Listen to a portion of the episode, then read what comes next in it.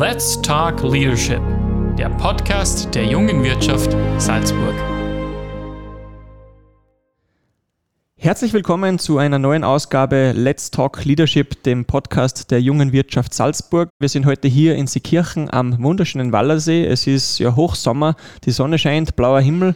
Ich bin hier bei der Firma Windhager gelandet und ich bin vorher schon aufs Firmengelände gefahren und habe schon ja wilde Bauarbeiten gesehen. Vorne draußen wird so eine Art Baumhaus gebaut. Ich glaube, da werden wir nachher noch ein bisschen was hören. Und es freut mich jetzt sehr, dass mir gegenüber Roman Seitweger sitzt, seines Zeichens Geschäftsführer der Windhager Gruppe. Herzlich willkommen, lieber Roman. Ja, vielen Dank fürs Kommen. Freut mich, dich hier begrüßen zu dürfen bei uns in Seekirchen. Lieber Roman, danke für die Zeit erstens einmal und danke, dass wir da sein dürfen. Ich weiß, dein äh, Terminkalender ist äh, prall gefüllt von morgens bis abends. Das Geschäft scheint gut zu laufen in der letzten Zeit, also das schaut ganz gut aus. Wir dürfen uns nicht beschweren, ja. Sehr gut. Ich würde sagen, bevor wir reinstarten, um ein paar Fakten rund um Windhager zu hören, würde mich persönlich ganz interessieren, wie ist deine Geschichte? Wie bist du aufgestiegen oder zu der Position des Geschäftsführers gekommen? Über Umwege ist die entstanden. Ich habe äh, eine Lehre gemacht im metalltechnischen Beruf, war dann auch nach der Lehre im Schichtbetrieb tätig und bin gebürtiger Steirer und bin circa vor 21 Jahren dann nach Salzburg gekommen, habe dann gewechselt, habe dann im QM-Bereich einige Themen gemacht und habe mich dann entschieden, dass ich die Abend-HTL mache im Maschinenbau und gleich darauf folgend auch die Entscheidung getroffen, dass ich nochmal studieren gehe. Habe dann studiert äh, in Wales auf der Fachhochschule Automatisierungstechnik. Bin dann in den Beruf wieder eingestiegen, war im Anlagenbau in München, war dann auch in einem großen Anlagenbau in, in Österreich, habe das ja für internationale Erfahrungen gekriegt, äh, Projekte in Brasilien gehabt, in Saudi-Arabien, China und nach einer gewissen Zeit habe ich da auch gesagt, um das Ganze ausbildungsmäßig abzurunden, noch ein kaufmännisches Studium drauf gemacht. Ja, und irgendwann ist es dann einmal dazu gekommen, dass ich meine erste Geschäftsführerposition eingenommen habe zuerst in einem eher kleineren Betrieb, der was dann auch gewachsen ist, äh, bis zu 50 Mitarbeitern. Und ja, schlussendlich bin ich hier dann äh, bei Windhager gelandet, bin jetzt äh, drei Jahre hier und, und sehr glücklich hier.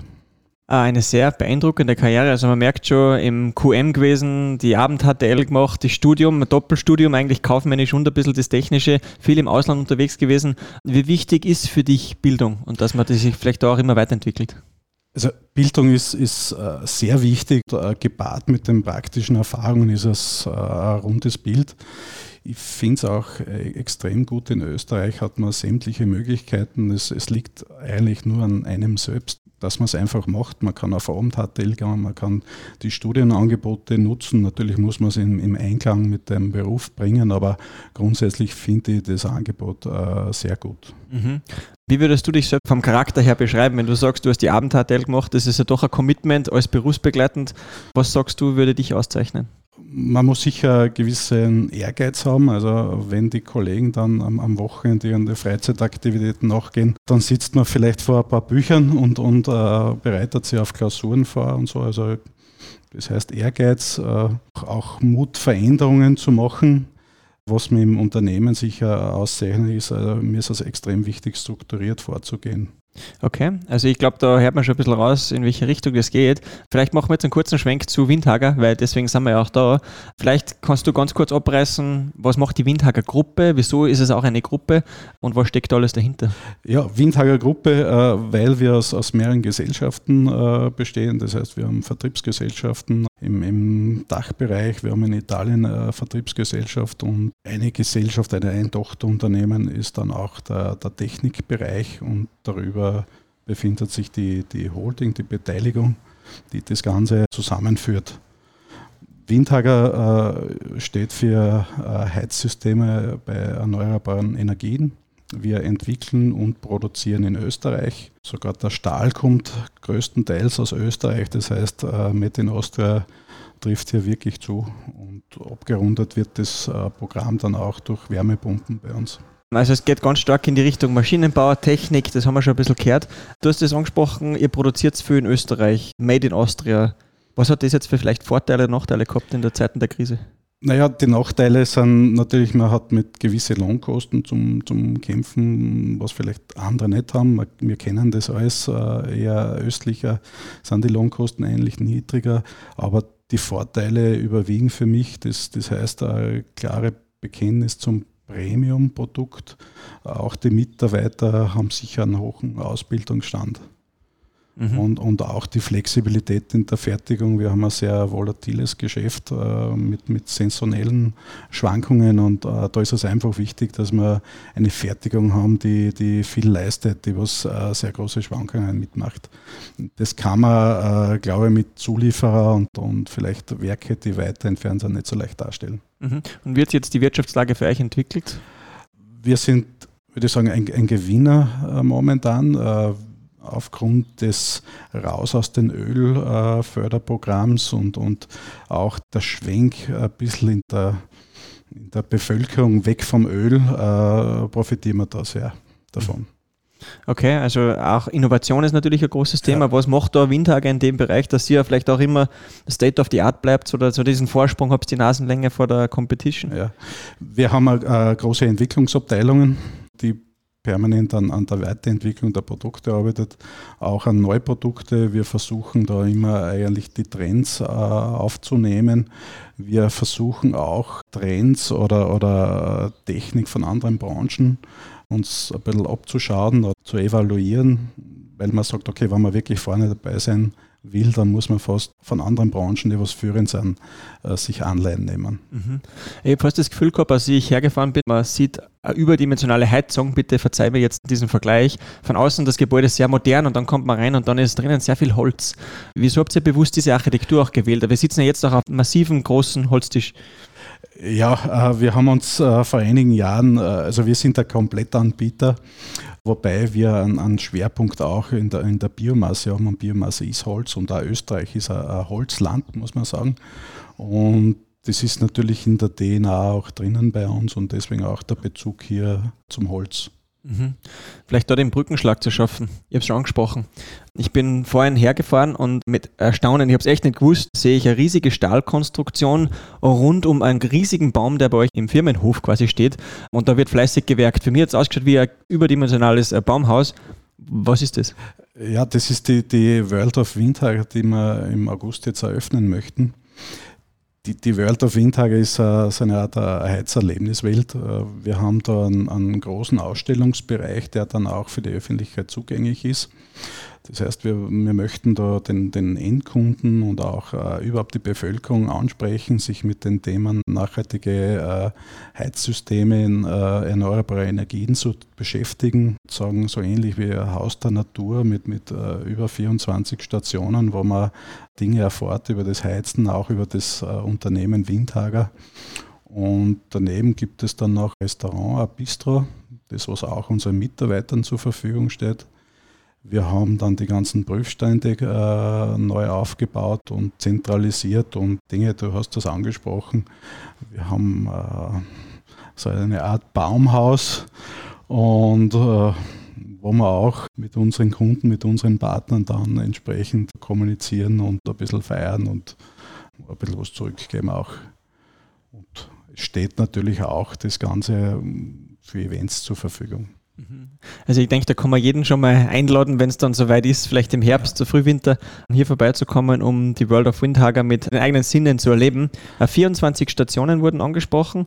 Wie kommst du zu so einem visionären Ansatz? Wer ist da intern vielleicht der Treiber oder ist das Windhager als Brand? Ja, wir, wir haben uns einmal, uh, ursprünglich ist das uh, entstanden, der Herr Windhager, wie gesagt, die Firma Windhager ist, wir feiern unser 100-jähriges Bestehen heuer. Mittlerweile in, in, äh, ist das Unternehmen in dritter Generation Besitz und der Herr Windhager hat immer so die Idee gehabt, er möchte eine Art Museum. Wir haben dann den ganzen Ersatzteilversand ins Werk 3 äh, verschoben und da hat sich das ergeben, dass wir ordentliche Flächen freibekommen äh, haben und da war dann die Idee, ja, tun wir auch ein bisschen äh, was für die Mitarbeiter. Das heißt, machen wir ein Betriebsrestaurant und dann könnten wir ja gleich eher eine Erlebniswelt machen, weil ein Museum klingt ein bisschen verstaubt und wir wollen eigentlich eher in die Zukunft blicken. Das zeichnet auch die Firma Windhager aus. Und warum gibt es uns äh, seit 100 Jahren? Weil wir äh, schon immer in die Zukunft blicken und uns weiterentwickeln. Und das möchten wir da auch zeigen. Eingangs, also bevor wir hier mit, dem, mit der Aufnahme gestartet haben, hast du kurz angesprochen, Stichwort Doppelspitze. Also ihr seid ja auch zwei Geschäftsführer ja. in der Führungsebene und es geht ja bei uns auch um Let's Talk Leadership und das würde mich interessieren, wie du siehst, wie seid ihr erstens mal aufgestellt und was siehst du vielleicht auch als Vor- und Nachteil an einer Doppelspitze? Ja, also ich habe es vor eingangs erwähnt, äh, wir sind zwei Geschäftsführer in der, in der operativen Geschäftsführung. Äh, es gibt noch den, den Herrn Windhager, der natürlich in den strategischen Themen äh, mitbestimmt. Und wir haben eine Aufteilung. Mein Kollege macht Vertrieb, Kundendienst, ich mache Technik und habe auch die kaufmännischen Agenten über. Grundsätzlich glaube ich, ist es in der Größenordnung, wie es wir sind. Wir sind 500 Mitarbeiter, guter Doppelspitze. Wir haben die Möglichkeit, dass wir uns austauschen. Wir können ein Vier-Augen-Prinzip darstellen und wir arbeiten sehr gut zusammen und das bringt für das Unternehmen irrsinnig viel. Mhm. Und du hast angesprochen, ihr seid eine Doppelspitze. Wie schaut es dann darunter aus? Kann man das eingliedern? Ist das in Silos so aufgeteilt von den Abteilungen her? Darunter, ja, haben wir die, die klassischen Abteilungen und Abteilungsleiter. Bei uns heißen es Prozessverantwortliche, also Fertigungsleiter, Einkaufsleiter. Klassisch, wie es in jedem Unternehmen gibt. Und die Führungsmannschaft, sage, jeder Geschäftsführer hat bei uns einen Teil der Führungsmannschaft eigentlich direkt äh, die er da einfach betreut und, und verantwortet. Mhm. Um welche Mechanismen habt ihr vielleicht, oder du bist jetzt seit drei Jahren in dieser Position mit dabei, wie stark hast du vielleicht auch mit deiner eigenen Handschrift Prozesse optimiert oder ja, Prozesse eingeführt? Wir haben einiges gemacht und ich bin halt der Meinung, ein, ein Unternehmen muss sich ständig weiterentwickeln, in kleinen Schritte als auch in große Schritte. Wir haben die letzten Jahre irrsinnig viel optimiert. Ich bin der Meinung, es, es gibt in den seltensten Fällen irgendwie so das Große es sind viele kleine Schritte und die, die muss man kontinuierlich abarbeiten und, und sich weiterentwickeln. Das, das fängt an bei der Sauberkeit und Ordnung in der Fertigung, kann aber auch dann ein paar größere Themen sein. Wir sind gerade dran, dass wir neue Schweißstraßen aufbauen oder entwickeln und dann äh, die bis nächstes Jahr implementieren, die was dann eine Vielzahl an technischen Neuerungen einfach bringt. Es sind viele Schritte und, und äh, wir versuchen uns da kontinuierlich weiterzuentwickeln. Auch Digitalisierung äh, ist ein wichtiges Thema, wenn man bei der Fertigung bleibt, die, die Vernetzung der Maschinen, um einfach die Effizienz noch einmal zu steigern, aber auch im Kundendienst sehr viele Prozesse digitalisiert. Okay. Also man merkt schon, das ist eigentlich gar nicht mehr das klassische Handwerk oder Maschinenbau, wie wir gesagt haben, sondern das ist eigentlich, ich würde nicht sagen eine Technologiefirma, aber es ist doch ein großer Anteil, oder prozentuell? Ja, es ist auch bei den Produkten so. Für mich als Maschinenbauer ein bisschen ja, fast schade, weil äh, wenn Sie ein paar Zahnräder drehen, dann sind wir glücklich. Äh, es geht vieles in, in Richtung äh, Digitalisierung, Regelungstechnik und so, Elektrotechnik, das zu beobachten, ja. Okay. Du hast die 500 Mitarbeiter angesprochen, da würde ich einhaken wollen. Wie schwer ist es, wir hören es immer wieder, äh, Fachkräftemangel, aber wie schwierig ist es wirklich auch Talente hier nach Seekirchen zu bekommen? Wir haben da zwei Vorteile, würde ich sagen. Wir, wir sind als Windhager Leitbetrieb und haben eine gewisse Bekanntheit hier in der Umgebung. Und das, das Zweite ist natürlich durch die Nähe zur, zur Stadt Salzburg tun uns äh, sicher leichter, da ist die Masse an Leute da. Aber natürlich geht es uns wie viele andere Firmen.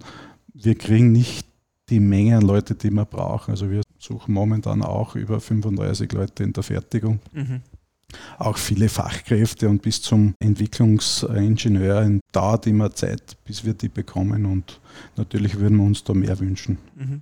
Und in welchem Pool fischt man da? Ist das auch mit der FH in Salzburg zum Beispiel oder ist das international schon? Wo kommen die Leute her? Kann man das sagen? Ja, wir haben ein sehr großes Einzugsgebiet, also Bayern bis Oberösterreich ist, Oberösterreich ist ein sehr starkes Industrieland, in, im Bereich Fertigung auch im Umkreis von 50, 100 Kilometer wo wir Leute rekrutieren, wo wir Leute kriegen, äh, im, im Fachbereich mit Schulen, mit Fachhochschulen, mit Universitäten, Kooperationen. Wir versuchen auch immer Diplomarbeiten zu machen, dass man schon frühzeitig Mitarbeiter oder zukünftige Mitarbeiter irgendwie ans Unternehmen bindet oder schmackhaft macht, sagen wir so. Mhm. Ja, bis zu denen wir bilden seit, seit zwei Jahren wieder Lehrlinge aus suchen auch aktuell und im Bereich Mechatronik, im Bereich äh, Metalltechnik und versuchen natürlich auch selbst die Leute zu entwickeln.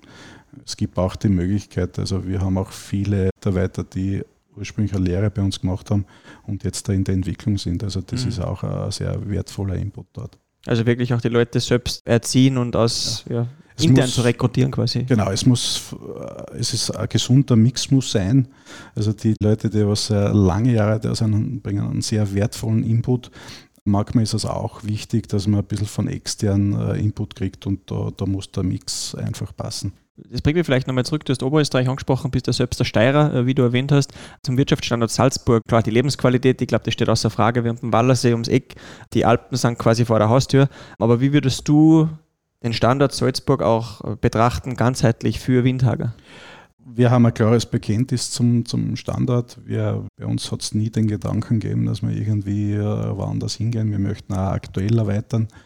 Wir tun uns natürlich ein bisschen schwer, dass man entsprechende Ressourcen findet, nicht nur im Mitarbeiterbereich, sondern auch, wenn es darum geht, Grundstücke zu finden. Aber ich glaube, da ist der Wille da, Unterstützung da und das kriegt man auch so hin. Mhm. Und man muss natürlich die Themen langfristig denken. Und wie gesagt, da gibt es für uns das klares Bekenntnis zum Standort Salzburg mag Wünsche, die man natürlich, dass mehr industrielastig ist. Das ist natürlich klar, wir sind sehr tourismuslastig.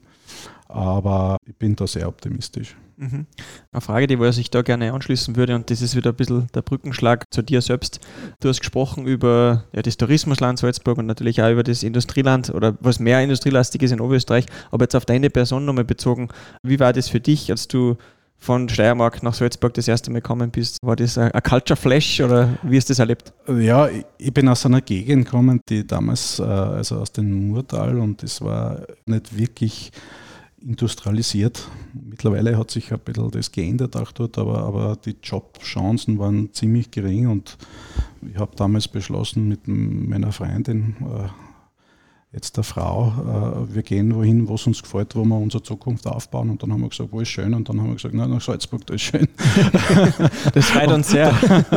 sind wir jetzt auch nicht enttäuscht, weil ich muss auch sagen, wir sind über 20 Jahre da und, und ist einfach wunderschön da und, und fühle mich auch als Salzburger mittlerweile. Und äh, also es war nicht so ein Kulturschock, eher im Gegenteil, die Leute sehr offen und, und keine Berührungsängste und das, das ist auch angenehm, auch im Unternehmen wir haben eine sehr lockere Art miteinander zu kommunizieren und das passt für mich sehr gut. Mhm. Vielleicht auch anschließend auf, auf, dich persönlich zu sehen. Du bist Geschäftsführer von 500 Mitarbeitern. Das ist eine enorme Verantwortung natürlich auch gegenüber den Mitarbeitern, gegenüber dem Betrieb, gegenüber der eigenen Familie auf eine gewisse Art und Weise. Wie schaut ein klassischer Tag bei dir aus? Wie kann man uns das vorstellen jetzt für einen Außenstehenden, der vielleicht noch nie so eine große Firma geleitet hat? Also das Spannende was ist, dass man sehr viel abwechseln, abwechselnde Themen hat. Man hat Vormittag Fertigungsthemen, dann einen schönen Termin, was wir jetzt da haben und dann geht es weiter in die Finanzthemen, vielleicht Nachmittag Personal. Also es ist irrsinnig abwechslungsreich.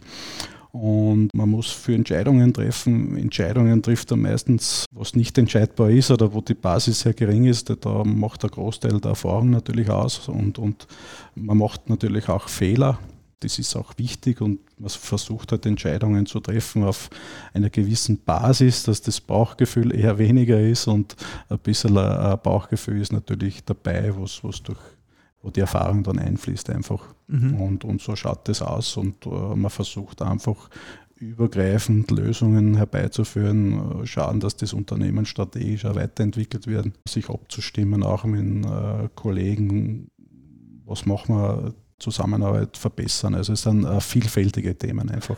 Und was würdest du sagen, eine grobe Ratio so zwischen Strategiethemen und wirklich operatives Daily Business? Was ist so circa die Aufteilung? Das Operative ist sehr viel, mhm.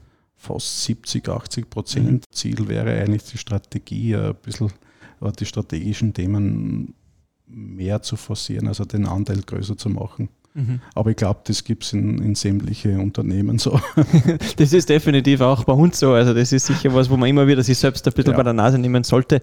Eine Frage, die was mich da interessiert, war Gründen, selbst was zu gründen, für dich jemals ein Thema? Ich bin nie auf das Thema gestoßen eigentlich, dass ich sage, ich habe so die Wahnsinnsidee und, und mache das zu einem, so einem Business Case. Die, auf das bin ich nie gestoßen. Also ich habe mir das schon natürlich, ich könnte mir das vorstellen und, und finde irrsinnig interessant, aber für mich hat es eigentlich so nie ergeben von denen her, aber ich, ich muss sagen, ich bewundere die Leute, was den Mut auch fassen und das auch machen und die Selbstständigkeit geben.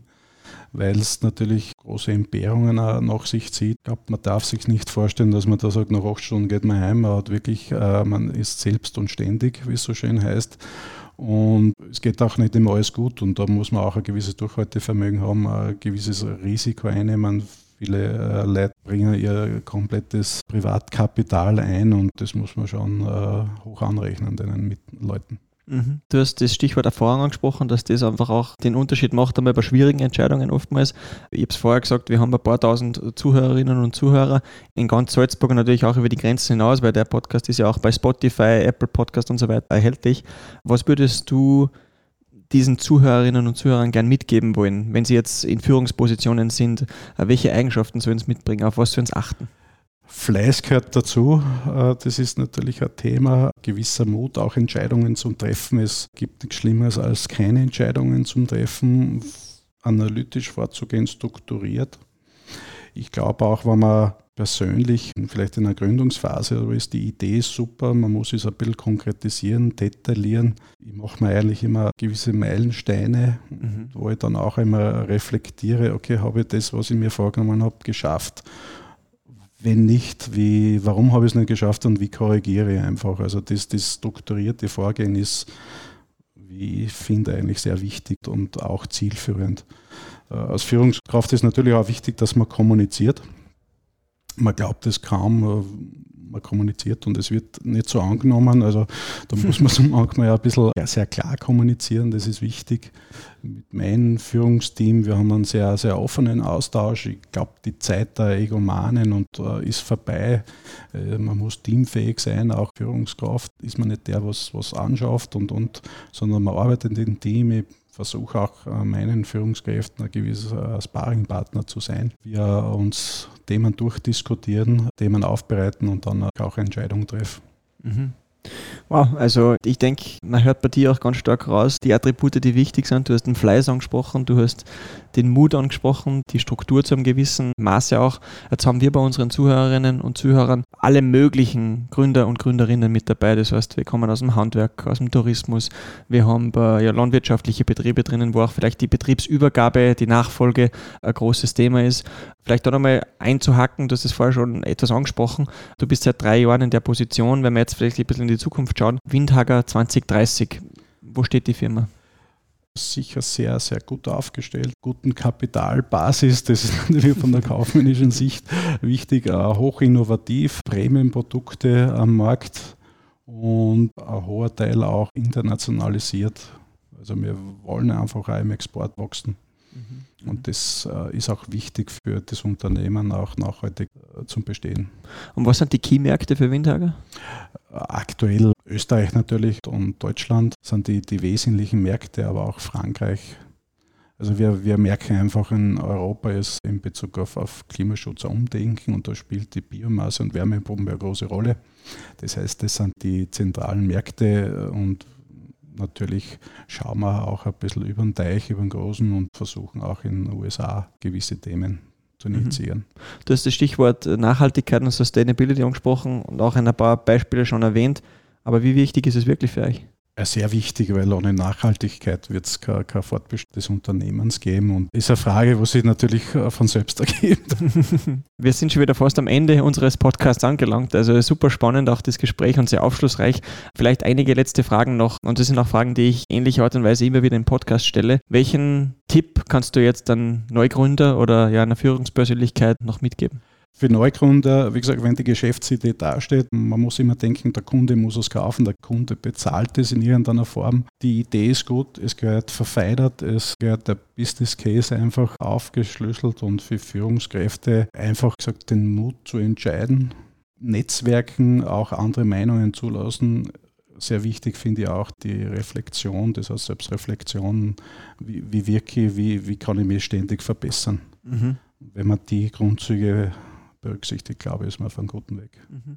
Du sprichst Selbstreflexion und das finde ich auch spannend. Wie hast du das Wissen auch angeeignet? Wie bist du in diesen Soft Skills vielleicht auch da ein bisschen erfahrener geworden? Also ich, ich gehe da sehr offen auch bei meinen Führungskräften um und sagen, sie dürfen mir ruhig äh, sagen, wenn irgendwas nicht passt und, und, und wenn sie was besser wissen. Das dürfen sie offen sagen und, und mit denen kriegt man schon sehr viel Input und kann sich auch ein bisschen richten. Ich meine, natürlich muss man auch sehr viel unpopuläre Entscheidungen treffen und da muss man ein bisschen unterscheiden. Führungskraft heißt nicht, dass man jeden zufriedenstellt und ist ja auch kein Beliebtheitswettbewerb. Dort muss man unterscheiden, aber man kriegt schon auch von seinen äh, Leuten sehr, sehr wertvollen Input und kann auch das eine oder andere korrigieren, sei es in Kommunikation oder wie man auf wen wirkt. Also es ist ja jeder verschieden, jeder Mitarbeiter, also es gibt kein Standardrezept, jeder Mitarbeiter braucht sein eigenes Rezept und äh, da kommt man schon dahinter, was wie das Ganze funktioniert.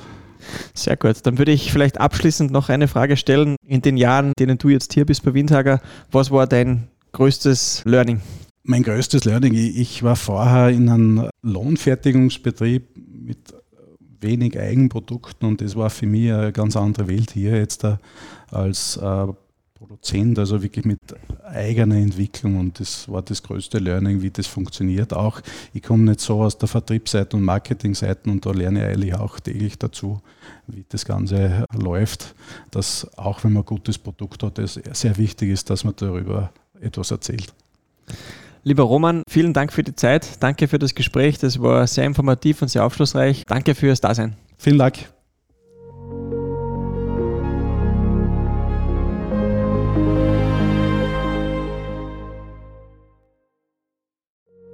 Let's Talk Leadership, der Podcast der jungen Wirtschaft Salzburg.